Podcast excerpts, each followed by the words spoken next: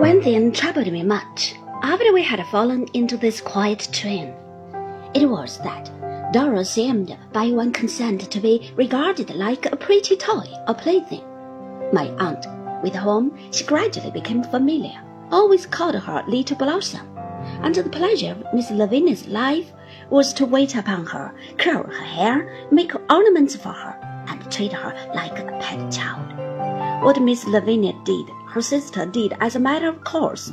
It was very odd to me, but they all seemed to treat Dora in her degree much as Dora treated Jip in his. I made up my mind to speak to Dora about this, and one day, when we were out walking, for we were licensed by Miss Lavinia, after a while, to go out walking by ourselves, I said to her that I wished she could get them to behave towards her differently. Because, you know, my darling, I remonstrated, you are not a child. There, said Dora. Now you are going to be cross. Cross, my love? I'm sure they are very kind to me, said Dora, and I'm very happy. Well, but my dearest life, said I, you might be very happy and yet be treated rationally. Dora gave me a reproachful look, the prettiest look, and then began to sob, saying, If I didn't like her, why had I ever wanted so much to be engaged to her? And why didn't I go away now if I couldn't bear her? What could I do but kiss away her tears and tell her how I doted on her after that? I'm sure I'm very affectionate, said Dora. You oughtn't to be cruel to me, Doady. Cruel? My precious love, as if I would or could be cruel to you for the world. Then don't find fault with me, said Dora, making a rosebud of her mouth, and I'll be good. I was charmed by her presently asking me of her own accord to give her that cookery book I had once spoken of, and to show her how to keep accounts as I had once promised I would. I brought the volume with me on my next visit.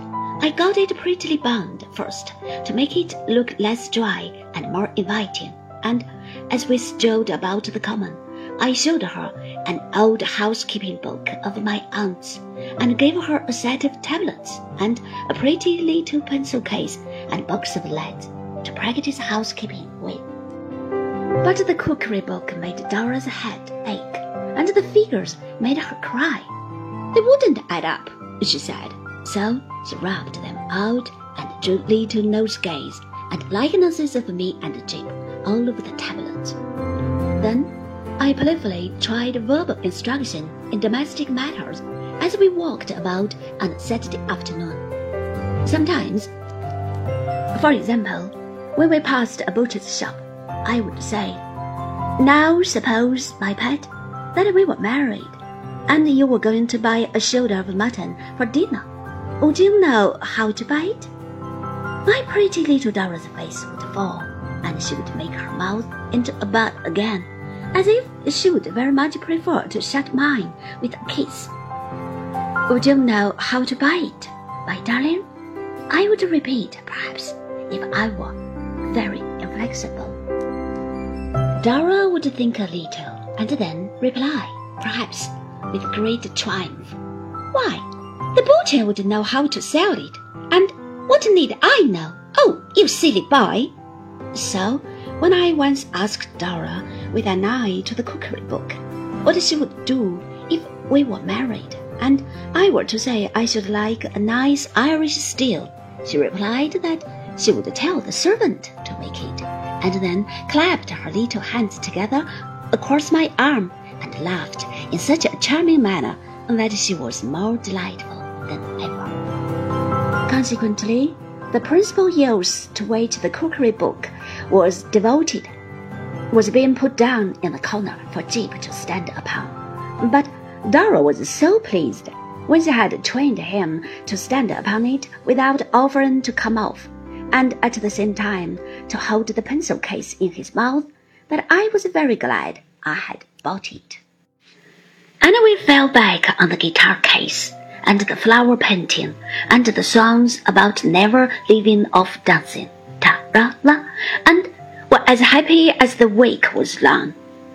I occasionally wished I could venture to hint to Miss Lavinia that she treated the darling of my heart a little too much like a plaything, that I sometimes awoke, as it were, wondering to find that I had fallen into the general fault, and treated her like a plaything too, but not often.